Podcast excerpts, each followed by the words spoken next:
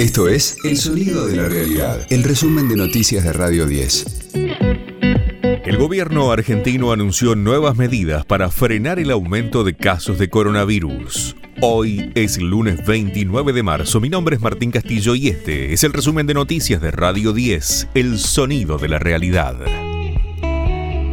El jefe de gabinete Santiago Cafiero y la ministra de Salud Carla Bizzotti informaron que volverá el teletrabajo a la administración pública. Cafiero hizo anoche estos anuncios. Hasta el miércoles 31 inclusive, la Administración Pública Nacional eximido de la presencialidad, de cumplir con sus tareas laborales desde el lugar de trabajo. A partir de esta medida, invitar a otras jurisdicciones, invitar a los gobiernos provinciales, a los gobiernos municipales, a otros sectores y organismos autónomos de la Administración Pública, también invitamos a otros poderes, al Poder Legislativo y al Poder Judicial, a adoptar medidas similares y asimismo lo hacemos con el sector privado. Es necesario que durante estos tres días que se avecinan y que luego empieza un fin de semana largo, empieza la Semana Santa, tomemos la mayor cantidad de medidas y de recaudos Santiago Cafiero hizo un párrafo aparte para las clases y su dictado presencial.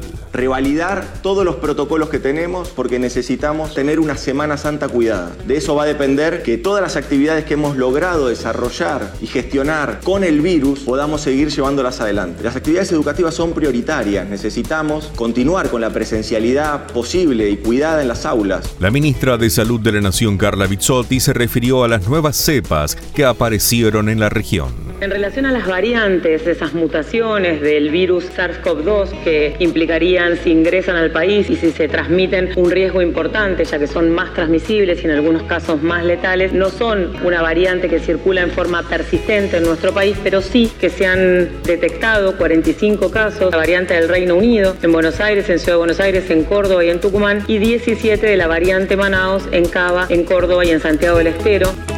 Hoy se realizarán varias reuniones. Serán entre los Ministerios de Salud y Turismo con las cámaras del transporte y también las aerolíneas. Las partes se encontrarán para fortalecer los protocolos de cuidado. Escucha a Coco Silly en los mediodías de Radio 10.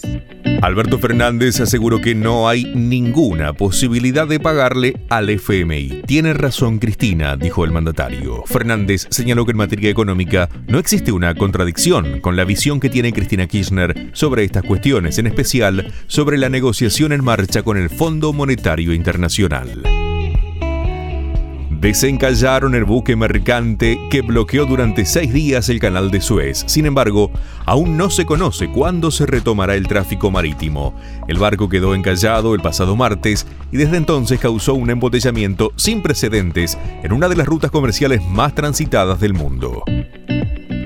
Independiente y Boca empataron 1 a 1 en Avellaneda y Villa falló un penal en el final. Carlos Tevez dijo que jugaron bien.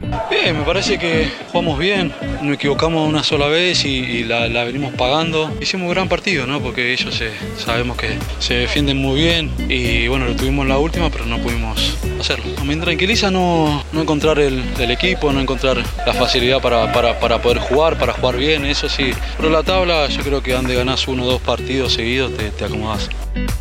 Minutos antes, River Plate no pudo con el cerrojo que le propuso la academia Racing y empataron 0 a 0. Hoy se completa la fecha 7 del torneo local. Estudiantes recibe a San Lorenzo, Atlético Tucumán Newells y Huracán Gimnasia y Esgrima La Plata. Radio 10, el sonido de la realidad. España celebró su primer concierto masivo en pandemia. Vamos a intentar que, este concierto salga todo bien y podamos dar un paso adelante hacia la normalidad que perdimos hace un año. 5.000 personas sin distancia social en el Palau Sant Jordi de Barcelona. Love of Levian, el mayor evento comercial de este tipo celebrado en Europa en un año. El valor de la entrada incluía la realización de un test rápido y una mascarilla de alta calidad cuyo uso era obligatorio.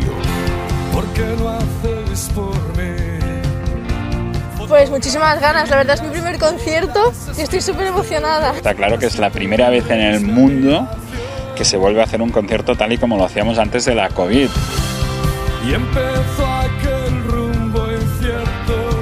La banda obtuvo una autorización especial de las autoridades de salud, aunque el resto del país está limitado a congregaciones de no más de cuatro personas en espacios cerrados. Si daban negativo, la entrada guardada en una aplicación móvil quedaba ya validada. Una vez dentro del recinto equipado con un avanzado sistema de ventilación, todos debían llevar tapabocas en forma permanente. Los organizadores afirmaron que se trata del primer evento comercial de esa magnitud realizado en Europa durante la pandemia. Este fue el diario del lunes 29 de marzo de Radio 10, El Sonido de la Realidad. El resumen de noticias de Radio 10. Seguimos en redes y descarga nuestra app.